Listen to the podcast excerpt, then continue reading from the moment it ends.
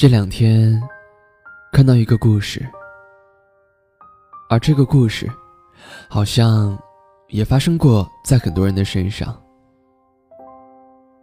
说，男孩和女孩相爱了。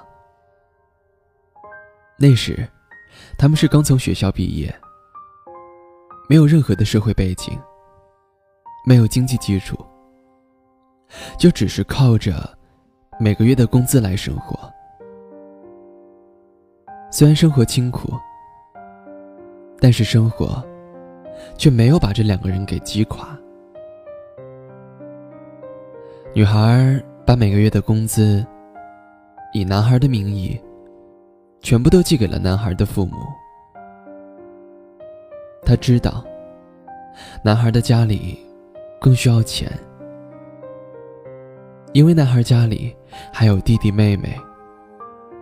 母亲又生病了。虽然女孩家的条件也不是很好，但她知道，男孩家的家境比自己更困难，所以女孩总是默默的做着一切。她知道，只有自己用心的经营，他们的爱情。才能够天长地久。就这样，日子一天天的好起来了。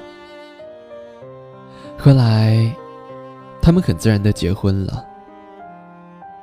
女孩对男孩说：“她不想穿婚纱，想省点钱，给男孩的父母买点东西。”